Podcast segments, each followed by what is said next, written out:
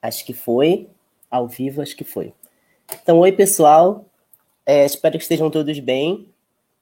Hoje a gente vai receber a Miriam Kusumi, minha grande amiga, que vai nos apresentar uma live sobre o curso que ela vai dar no IEP a partir de semana que vem, né, Miriam? Semana que vem. Isso.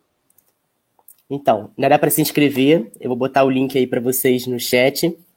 E o curso se chama Espectros da Crítica, de Kant à Escola de Frankfurt. E vou apresentar brevemente a Miriam. Miriam é formada em Filosofia pela UERJ, pela FRJ, desculpa.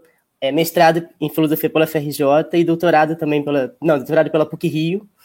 E sobre idealismo alemão, ela me ensinou tudo que eu sei de Hegel, então, é assim, é o máximo. É, e, e é isso, gente. Acho que obrigado, Miriam, também agradecer a sua presença. E aí vou passar a palavra. E aí, se tiver perguntas no final, a gente coleta e faz para você. Tudo bem? Tudo bem. Então tá, deixa Oi, eu sumir daqui. Agora eu já sei fazer isso. Oi, gente. É, meu nome é Miriam e eu vim aqui hoje falar um pouco desse curso que eu vou dar junto com o IEP, que é um instituto que esses meus dois amigos, o Vitor e o Andam, criaram para justamente oferecer esses cursos, que são cursos particulares, de vários temas, né? Agora está sendo mais filosofia, porque o meu curso é o segundo, mas a ideia eu acho que é fazer alguma coisa que possa ter outros temas e outras áreas também. E esse curso que eu vou dar é, se chama Espectros da Crítica, de Kant à Escola de Frankfurt. E, e ele foi um curso que eu pensei a partir da minha própria pesquisa de doutorado. Como o Vitor falou, eu fiz uma pesquisa de doutorado sobre idealismo alemão.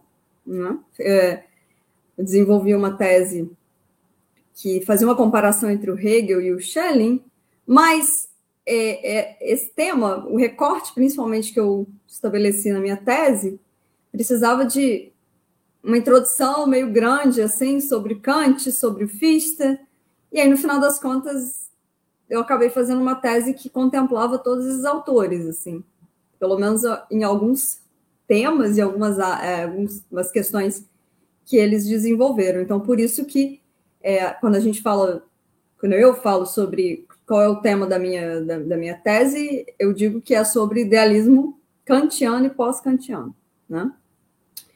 E, e aí, por conta disso, é, eu tive essa ideia de fazer esse curso por vários motivos. Primeiro, porque existe uma espécie de prolongamento entre o que eu estudei no meu doutorado e o que eu estou propondo fazer é, nessas aulas, né? Que, caso vocês não saibam, a estrutura do curso vai ser quatro aulas, né? Vai ter duração de quatro semanas ou um mês. Vai ser todas as terças-feiras vai ser, é, vai ser transmitido por uma plataforma online, e ele também vai ficar gravado, essas aulas né, vão ficar gravadas. E aí vai ser toda terça-feira, em quatro semanas, todas as terças, começando das 19 horas e terminando às 9 da noite. E aí eu pensei nesse curso, primeiro porque se trata, de certo modo, tem ali um prolongamento com a minha pesquisa de doutorado, né? Assim, começa com um problema desenvolvido pelo Kant, na minha pesquisa de doutorado, e termina mais ou menos ali a, com a filosofia do Hegel. Então, é, é, justamente esse lugar assim que eu desenvolvi na minha tese de doutorado. Só que depois do meu doutorado, eu fui estudando outras coisas, e ao, durante meu doutorado também eu ia estudando umas coisas, né, que tinham a ver com esse curso. E aí, eu tive a ideia de fazer esse curso porque tem muito a ver com a minha pesquisa, que tinha sido desenvolvida durante o doutorado, e mas também porque o problema do que é a crítica está presente em todos esses autores. Né? A gente vai ver, ainda quando eu estiver é, elaborando, falando mais sobre o próprio as aulas especificamente, é, a gente vai ver que esse problema do que, seria a crítica é algo que aparece de uma forma bem recorrente nesse momento da filosofia e especificamente dentro desse lugar, que é uma filosofia kantiana e pós-kantiana ali, dentro da Alemanha. E, além disso, é, eu também posso dizer que, durante meu doutorado, eu fiz uma tese sobre esses autores, mas ela era uma tese bastante descritiva, no sentido de que é, eu falava sobre esses autores de modos que eram uh, academicamente colocados assim de uma forma que, que eu acredito que tenha todo um consenso e toda uma série de comentadores que corroboraram ali com as coisas que eu falei.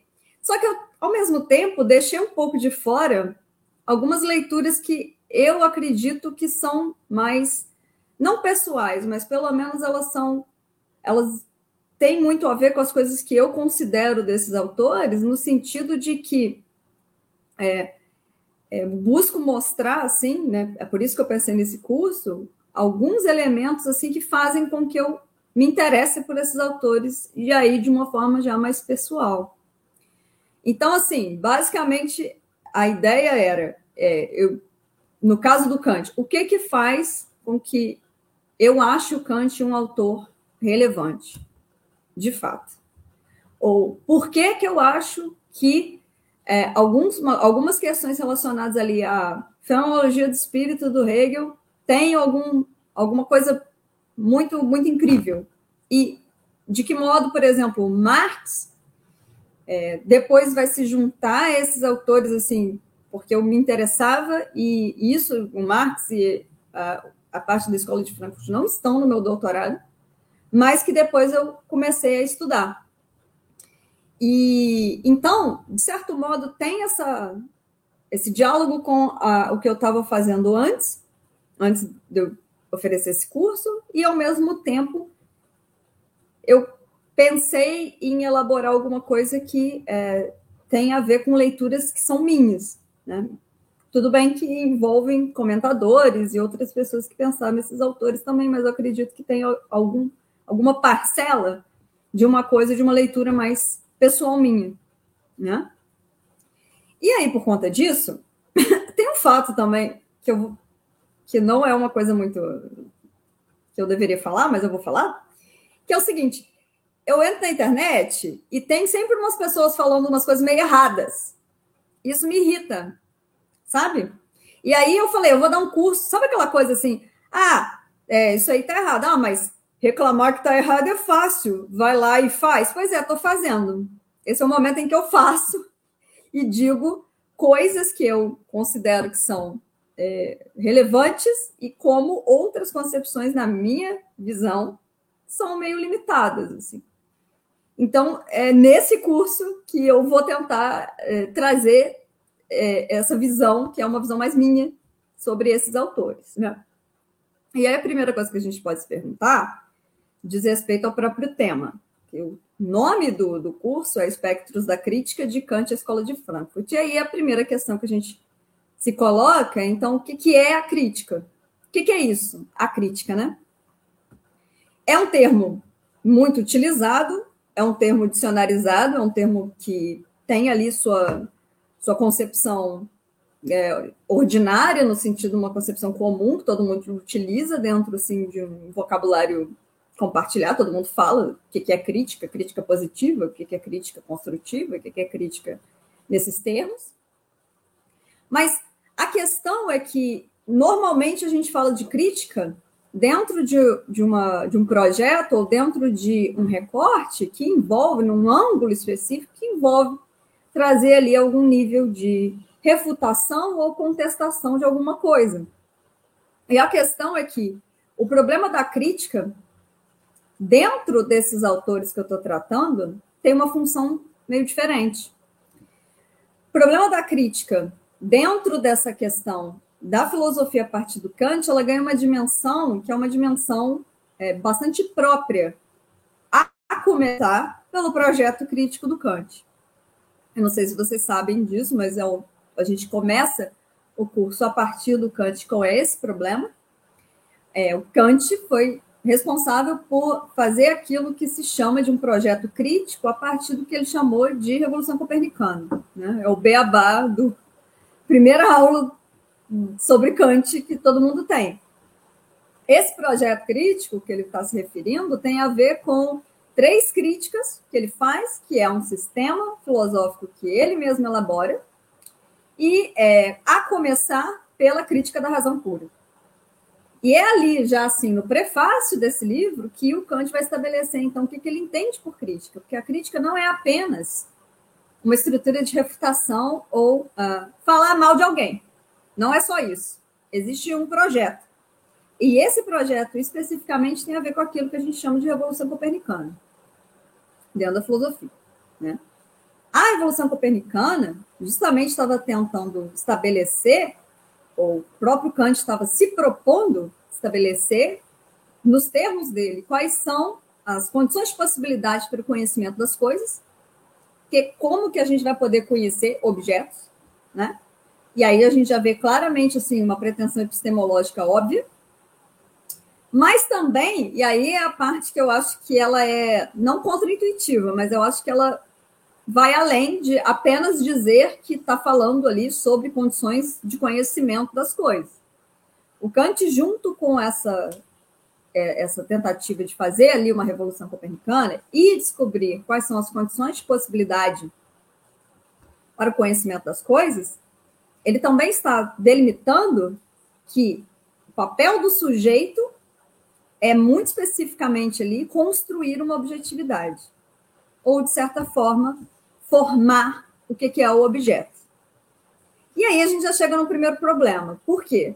Porque aí num primeiro momento, todo mundo vai pensar, então, ah, então o que o Kant está fazendo é dizer que a objetividade, que os objetos, as coisas, eles são sempre decorrentes, eles precisam do sujeito para existirem. Então, ah, então quer dizer, então, que o Kant, como um idealista, um idealista que é, desmerece o mundo exterior, né? Ele vai pensar um sujeito que não precisa mais da objetividade, que, portanto, vai se enclausurar ali dentro da sua própria atividade subjetiva e tá tudo certo, porque ele é um idealista, idealista faz isso. Não, não é isso. O que está sendo colocado é que um objeto, para ser entendido como objetividade, para ser colocado na posição de objetividade, para ele ganhar o estatuto de objetividade, é necessário que haja ali uma instância de um sujeito uma unidade subjetiva, para garantir essa relação, ou garantir esse próprio estatuto de objetividade para as coisas. Então, de certo modo, a crítica que o Kant está propondo, ela começa apenas como é, uma tentativa de dizer que é, conhecimento que se reivindica como metafísico é ilegítimo, que a gente não pode conhecer as coisas em si mesmas. Essa, essa parte é a parte que todo mundo sabe, que cai no Enem, que todo mundo tem noção do que, que é, é porque é literalmente a coisa mais repetida em relação ao Kant. Beleza. Mas essa ideia do Kant ela vai se desdobrar. E ela se desdobra justamente na ideia de como se constitui uma subjetividade que forma ou formula ou se posiciona de modo determinante em relação ao objeto. E nesse aspecto existe um elemento um tanto quanto ativo do sujeito em, pelo menos, posicionar o objeto no lugar do objeto. Né? Então, essa crítica do Kant ela não é apenas é, ir contra uma metafísica dogmática, que é o que ele chama, ou ir contra concepções realistas do mundo, mas é também redimensionar ou reposicionar os lugares onde você tem um sujeito já contraposto a um objeto, certo? Então, percebam, enquanto a ideia ou a palavra, o termo crítica, significa uma noção de refutação ou uma tentativa de contestar alguma coisa, dentro da filosofia do Kant, isso já ganha uma dimensão própria. E isso já se torna não só um projeto, mas também um método e também um conceito um conceito tipicamente filosófico. E é daí que a gente vai partir, essa é basicamente o que a gente vai falar na primeira aula. Nessa primeira aula, que vai acontecer já terça-feira que vem, ok? Sete horas da noite, de sete às nove, a gente vai falar sobre o que, que significa o alcance que tem esse projeto crítico do Kant e como isso é, ganha uma dimensão inaugural na filosofia. Porque, beleza, antes a gente tinha pessoa, filósofos criticando um ao outro. Isso acontecia. Fulano estava errado por causa disso, Ciclano estava certo por causa disso, não. Isso acontecia. A questão é que a crítica ela deixa de ter esse teor de ser apenas uma contestação ou é, uma avaliação para se tornar um projeto, para se tornar um método e para se tornar também um conceito. E aí a gente começa o nosso curso. Primeira aula a gente vai falar sobre isso. A segunda aula já é sobre uma questão que eu acho muito interessante, mas é que, que não necessariamente isso está né, no autor que, uh, que a gente vai discutir nessa segunda aula. A segunda aula é sobre o Hegel. E nessa segunda aula, eu vou tratar de um problema chamado crítica imanente. O Hegel mesmo não falou sobre crítica imanente. Ele não disse esse termo, ele não falou, estou fazendo aqui uma crítica imanente. Isso não acontece.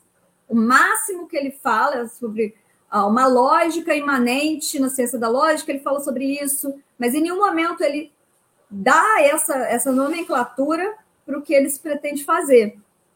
A questão é que é, mais tarde, principalmente com Adorno, principalmente com leitores do Kant, principalmente com do Hegel, desculpa, com comentadores do, do Hegel, começa a se atribuir essa noção de crítica imanente como se já estivesse no Hegel, mas não está em termos literais no Hegel, certo?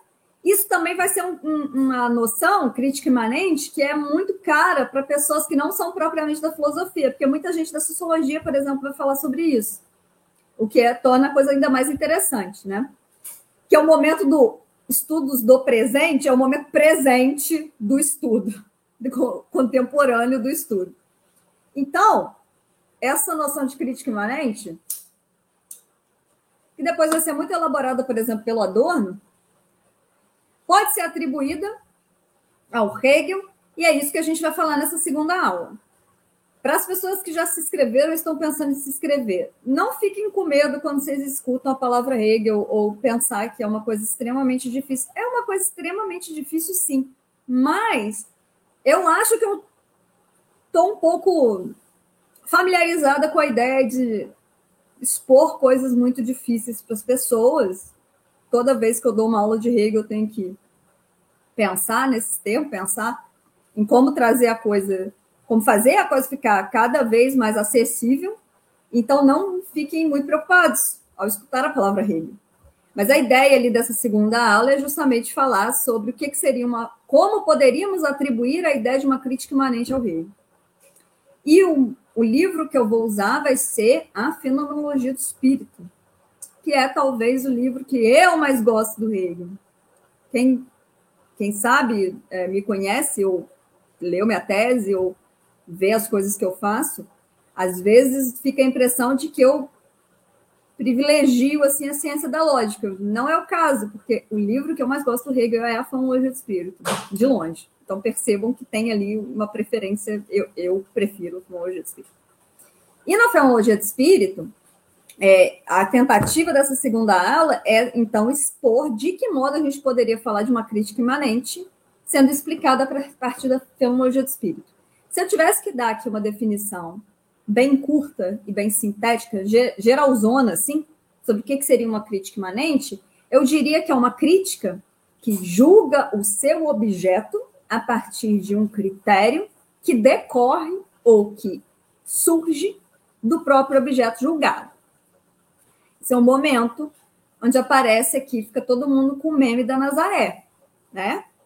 Porque é uma definição meio é, hermética ou ao mesmo e ao mesmo tempo tanto quanto circular. Mas a ideia é pensar que é uma crítica que não recorre a nenhum critério exterior ou a nenhum critério fora do próprio objeto que ela está se pondo criticar.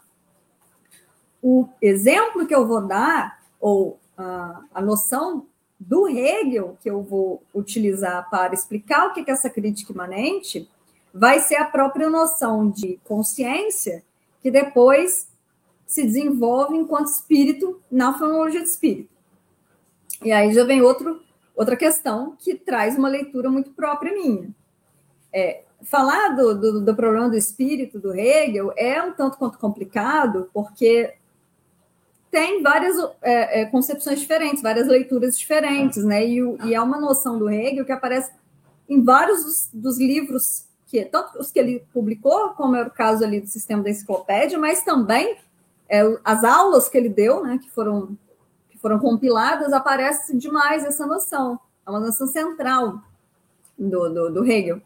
Mas, ao mesmo tempo, ela é um tanto quanto escorregadia, porque é, algumas pessoas vão achar que o espírito é uma coisa, outras vão achar que o espírito é outra. Então, pode ser que uma pessoa que estude o Hegel sob, a, sob o ponto de vista da filosofia da religião pense esse espírito como necessariamente ligado ali a um elemento religioso ou de divindade, né? E o Hegel dá margem para isso, porque ele era muito protestante e ele falou muito sobre religião, ok? Mas, na fenomenologia do espírito, pela minha leitura, eu acredito que, que o espírito, nesse caso, ele tem muito mais uma concepção de ser uma totalidade, que é uma totalidade orgânica, que une várias consciências e que faz uma unidade ali, mas não é uma unidade onde você só soma várias consciências. Não, elas entram ali numa relação específica, que é uma relação orgânica, e organismo é um, um tema que, a partir do Kant também, se torna muito recorrente na filosofia alemã, ganha uma dimensão muito grande, certo? Principalmente por causa das relações que tem com, com a ciência da sua época e tal. É, mas, na minha concepção, esse espírito ele vai ter essa ideia, vai resguardar essa ideia de uma unidade orgânica das consciências que envolve ali um nível de interação ou um nível de relação é, social, digamos assim, em que essas consciências, o conjunto das consciências, a unidade das consciências se transforma em uma unidade orgânica. E aí já entra no aspecto de pensar o Hegel a partir de algumas, algumas vertentes que vem o Hegel de, é, é, demonstrando esse apelo muito de uma socialidade, digamos assim. Não por acaso, essa noção do espírito ela também vai resguardar, em vários momentos da fenomenologia do espírito, uma noção de comunidade, por exemplo, de um todo social. E por que, que eu estou falando isso? Porque a fenomenologia do espírito, se antes a gente para para ver qual é o plano inteiro dela, ela começa com uma consciência singular e termina nessa unidade do espírito que eu acabei de, de descrever aqui. E que nem todo hegeliano vai concordar comigo, não, tá? Mas assim, fazer o quê?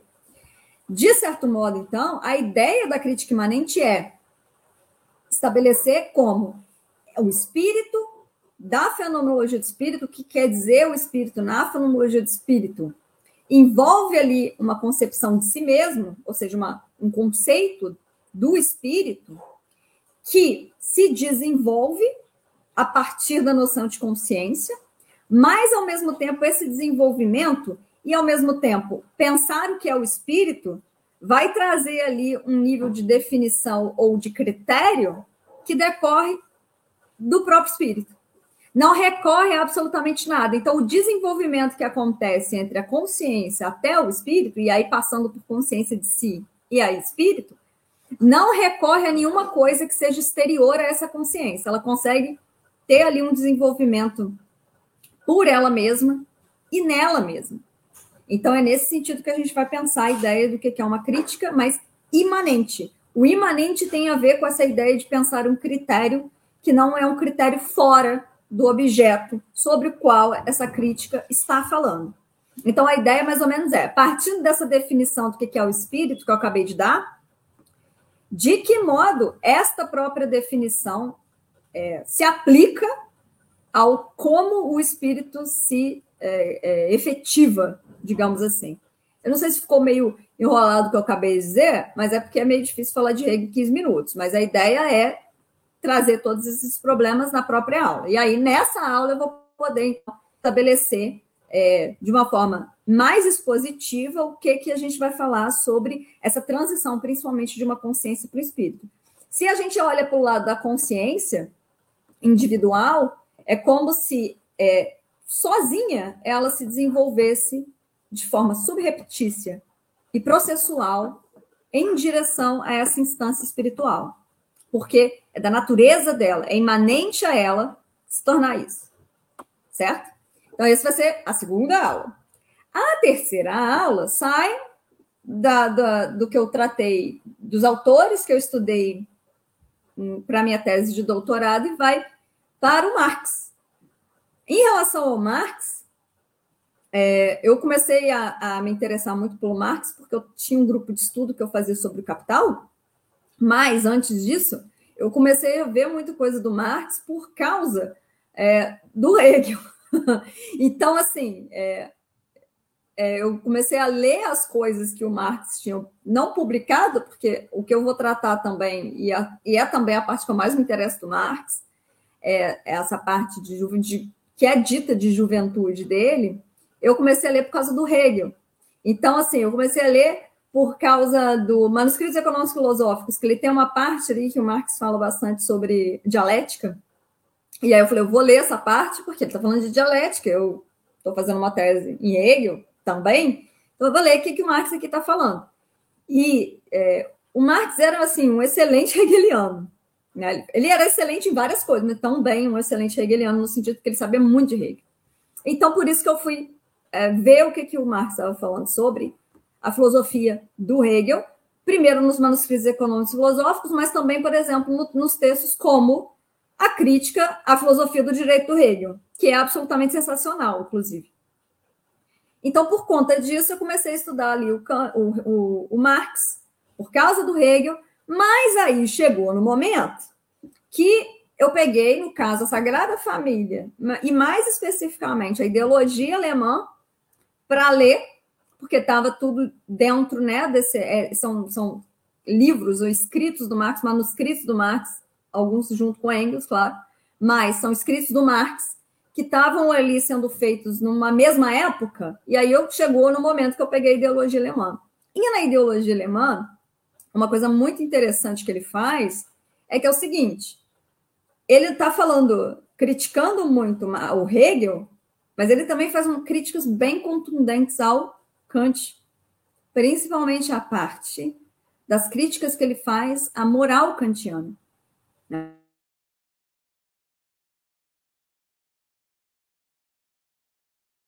Né? Falam menos da relação do Marx com Kant do que propriamente da relação do Marx com Hegel.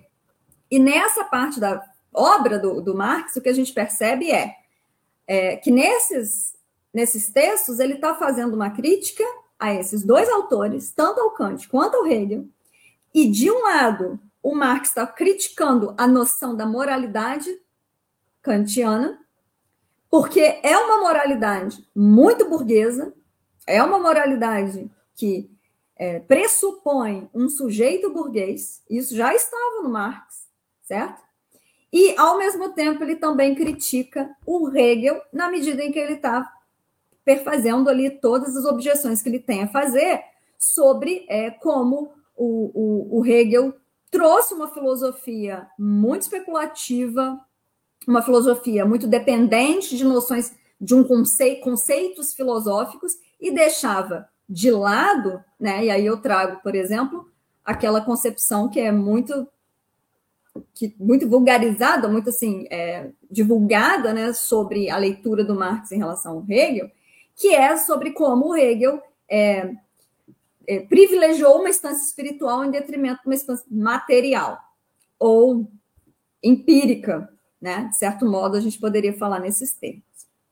Mas a questão ali que eu acho que é mais central é mostrar como o Marx estava definindo a questão ali do Hegel como é, uma prevalência de um elemento de fato intelectual, e a prevalência desse elemento intelectual fazia com que se deixasse de lado determinações que não diziam respeito a esse trabalho especulativo, que é um trabalho especulativo demais, entendeu? Assim, tá demais, sabe, Hegel? Tá demais para, por favor, certo?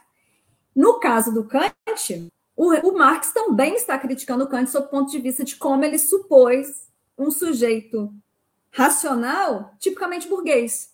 Quando você junta essas duas críticas que o Marx faz, tanto em relação ao Hegel quanto em relação ao Kant, a gente percebe que o que ele está ali faz, trazendo objeções, objeções inclusive bastante contundentes desses dois autores, diz muito respeito a pensar como se tem uma, uma concepção de uma subjetividade ou do que, que seria uh, um trabalho intelectual, que é um trabalho e uma subjetividade que uh, no final das contas, é, vão contra concepções de uma subjetividade em um trabalho que não são especificamente daquele tipo.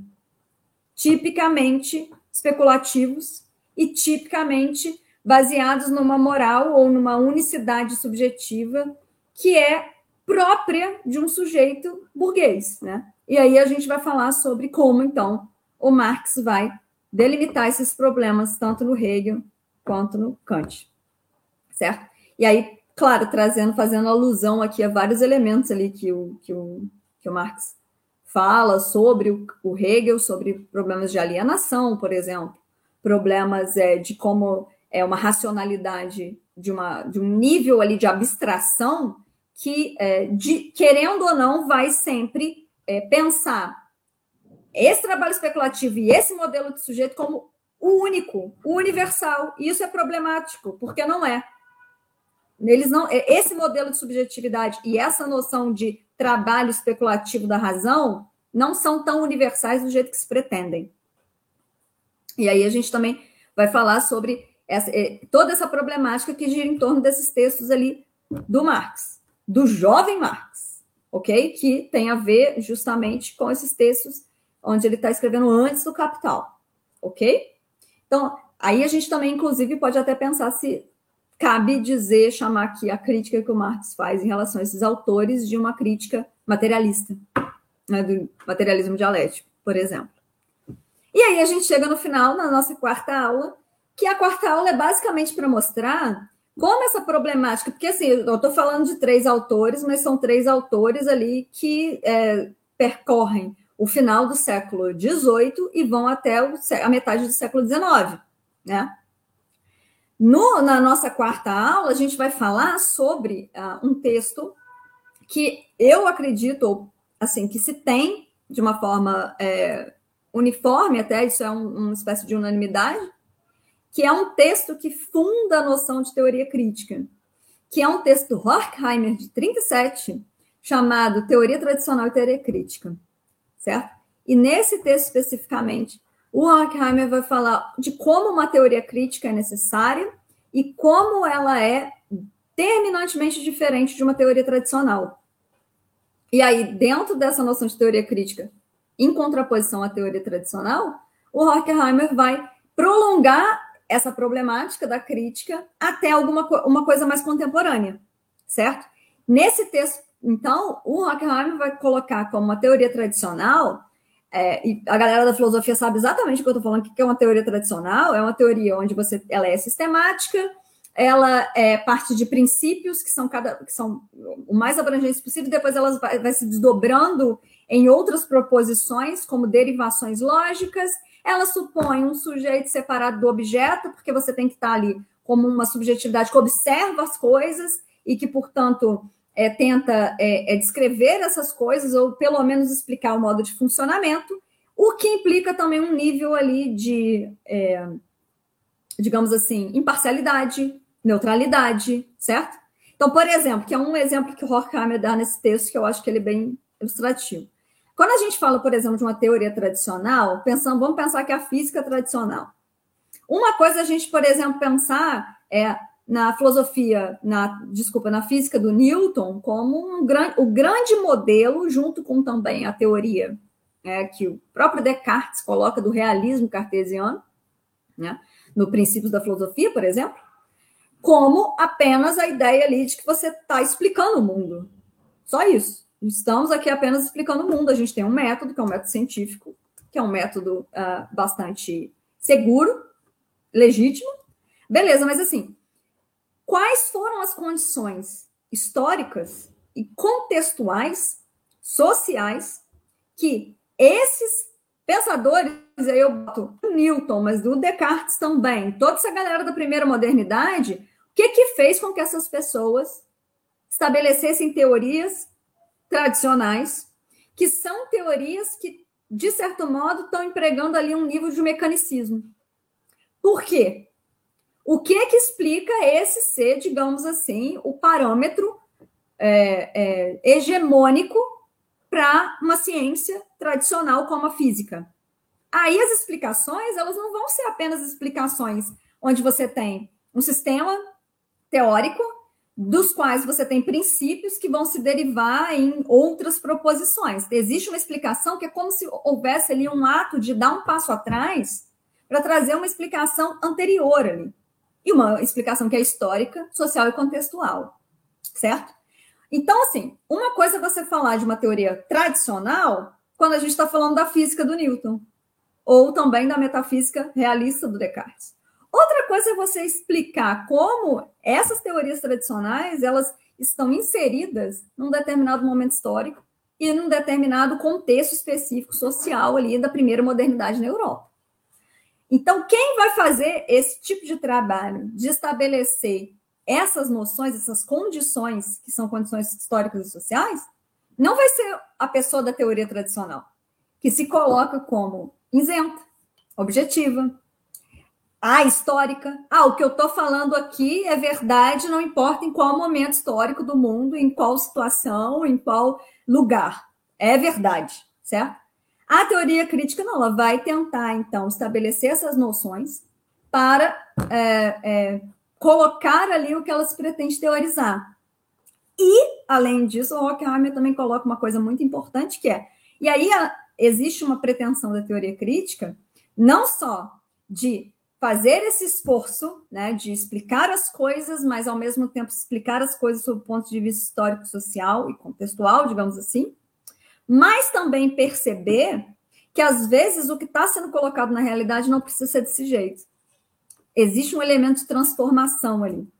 Existe um elemento de poder mudar as coisas. Não existe essa noção de uma espécie de quietismo ou então de passividade do teórico em relação à realidade é possível ver como essa realidade poderia ser melhor, diferente, mais trazendo pessoas mais emancipadas, mais livre, por exemplo. E é nesse momento que a gente vê uma clara alusão também a um problema marxista, do marxismo, pelo menos, que é um problema da praxis, certo? Nos trata apenas de teorizar. É necessário também ver como é possível, pelo menos enquanto horizonte de possibilidade, transformar as coisas que se, das quais se teoriza. E aí é isso, gente. Aí a gente termina, eu acho que tá bom, né? Porque, enfim, é muita coisa. É, quem me conhece sabe que eu tenho pretensões meio megalomaníacas e o curso vai se desenhar assim. Cada semana a gente vai falar de um desses, desses temas que eu acabei de apresentar aqui. Então, a primeira aula vai ser sobre Kant. E aí a gente pode falar Kant Projeto Crítico. A segunda aula vai ser sobre crítica imanente no Hegel. A terceira aula vai ser sobre a crítica do Marx, que o Marx faz na, nos seus escritos de juventude, principalmente porque essa parte da filosofia do Marx é a parte onde ele está mais dialogando com a filosofia. Tá vendo? Tanto é que eu falei a filosofia do Marx, né? Essa parte da obra do Marx é o lugar onde ele está mais é, é, dialogando, eu acho, com a filosofia. E, por último, a gente termina nesse texto do Horkheimer, que é um texto que funciona ali como fundamento, ou pelo menos origem, oficialmente, pelo menos, da teoria crítica. E é isso. Não sei se eu falei demais, talvez. Acho que estou desmutado. Tá Miriam, muito obrigado. Foi ótimo. É, você tem um talento mesmo de explicar esses autores abstrusos, viu? O Hegel eu acho incompreensível, quase incompreensível. Assim. Mas quando você fala, eu entendo. Então, é ótimo. é, tem uma pergunta aqui do Marcelo Guimarães. Ele pergunta: a crítica imanente vai sempre supor, em algum nível, a identidade entre sujeito e objeto? Vou lançar vai, na tela. Vai. Exatamente. Assim, não sempre, né? Mas parte da ideia de que há uma identidade. Pelo menos assim, ah, eu leio dessa forma.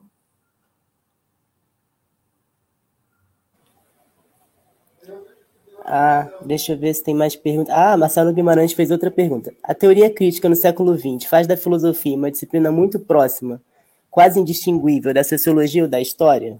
E ele diz, apresentação muito clara. Obrigado, Miriam. Oi, Marcelo, obrigada aí pelas perguntas. Então, é...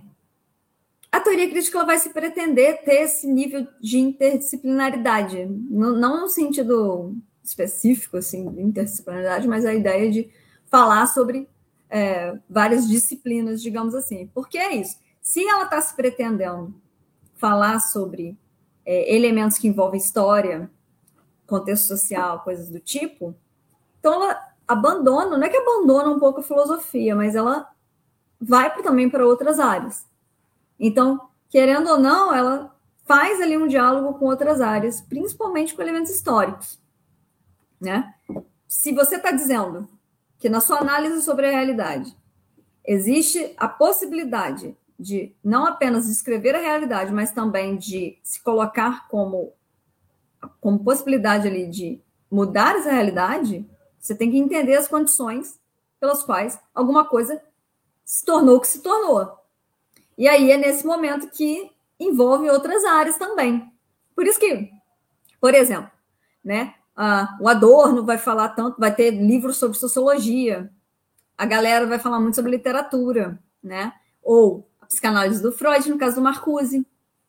Então, você vai ter essas é, várias outras áreas ali se juntando, né? A Escola de Frankfurt foi uma coisa muito legal, no sentido de que foi um instituto, começou como um instituto, e, e aí eram vários autores assim, que são autores, às vezes, que todo mundo sempre pensa no Walter Benjamin e tal, mas assim, por exemplo, tinha o Pollock falando sobre economia, né? Tinha uma galera ali falando, Eric Fromm estava falando sobre psicanálise. Então, no final das contas, isso vai envolver outras áreas, né? Invariavelmente. E também porque é, existia um apelo também de, de, dar, de, de trazer o marxismo, mas um marxismo que fosse vinculado, tam, é, relido de uma forma a, a trazer relações com outras áreas, eu acho. Então, então é tudo junto, sabe? Tem sociologia do Weber junto, tem é, é, é, filosofia, todo mundo ali leu Hegel, menos Walter Benjamin, é, Kant demais, a galera é da, da, filosofia especulativa alemã clássica ali, junto com outras áreas, né? Você vai juntando as coisas.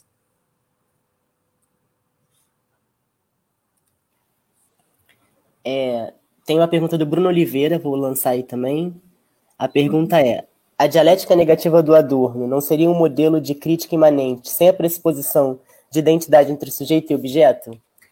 Então, o modelo de crítica imanente, então, no caso do Adorno, ele está propondo uma noção ali de crítica imanente diferente da que todo mundo. Não é que é diferente, mas assim, é um pouco diferenciado do que todo mundo atribui ao Hegel. Porque no caso do Hegel, eu vejo uma identidade entre sujeito e objeto muito clara. Porque, por exemplo, no caso ali que eu trouxe da, do espírito, o espírito ele é o sujeito, mas ele também é o objeto, na medida em que ele se modifica junto e é modificado. Né? Então, por isso que você tem essa, essa identidade. No caso do Adorno, vai trazer, acho que vão ser outros problemas ali que vão ser colocados. Mas o problema do dualismo, que é um dualismo que se inaugurou justamente com Kant, né, a ideia de separar um sujeito de um objeto, é, isso vai vai se desenvolver ao longo do tempo, assim, porque, por exemplo, a gente poderia falar sobre a identidade entre sujeito e objeto até na noção que a gente está falando aqui do Marx, né? A gente poderia um sujeito ou um, uh, um indivíduo, né, que é, não se torna isolado ou alienado do seu próprio lugar ou das suas próprias determinações históricas, da sua própria determinação material, digamos assim. Então, nessa medida, você vai reformular essa relação entre sujeito e objeto de forma diferente. Mas o Adorno não vai dar para falar, gente, no quarto, na quarta aula, porque aí vai ser demais. Então, a gente vai ficar só com o texto ali do Horkheim sobre teoria tradicional, teoria crítica. E Leonardo Rodrigues te pede para você dar uma palhinha sobre a relação entre a sociologia e a filosofia a partir do conceito de crítica. Pô, mas é complicado, né? Porque assim, eu não sou socióloga. eu não sou socióloga, gente. Então eu não sei. A questão é que a crítica imanente ela vai ser um termo muito reivindicado pelos sociólogos, assim. Sociólogos que eu digo assim, sociólogos dessa vertente, né, gente? No sentido assim, sei lá, é, é, o Adorno, quando ele, quando ele é lido por sociólogos, vai ter essa noção é, pessoas que estão pensando a sociologia a partir da escola de Frankfurt. Eu não sei se sociologia em outras áreas vai trazer esse problema como um problema para si, né? Então, então, assim, eu não sei exa exatamente dizer de que forma uma sociologia clássica vai falar sobre o problema da crítica. É, o que eu posso dizer é que essa noção de crítica imanente se torna um conceito que é muito mais é, trabalhado pela galera da sociologia do que pela galera da filosofia. A galera da filosofia não usa isso. Principalmente porque isso não está no Hegel. O Hegel nunca disse, eu estou pretendendo aqui fazer uma crítica imanente, entendeu? Mas o que eu estou falando da relação entre crítica imanente na noção aqui do, do, da sociologia tem a ver com esse recorte, esses autores, né? E aí, então eu não sei dizer sobre o que, que seria a crítica no sentido, sei lá, weberiano do termo. O que, o que eu posso falar é sobre essa noção de crítica dentro ali, da, por exemplo, do, da proposta do Horkheimer sobre o que, que seria uma teoria crítica. Certo? Tem outros autores bem legais, assim, falando hoje em dia sobre, sobre esse problema. É, não sobre crítica, é sobre crítica imanente também, assim, eu não sei se vocês conhecem a, uma autora chamada Rael Yeg, e ela justamente está retrabalhando essa noção de que é uma crítica imanente, digamos assim, a partir de outras questões da, que, que muita gente da sociologia preza, que é, por exemplo, forma de vida, ou então mundo da vida, que são tem, também termos que o Habermas fala demais. Né? Então, eu não sei dizer a crítica em relação à sociologia como um todo. Né? Só sobre essa areazinha minúscula aqui, né? Porque, porque no final das contas o curso vai ser sobre filosofia, né, gente? Então.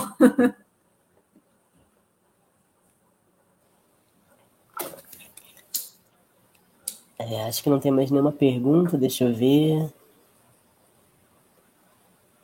É, acho que não.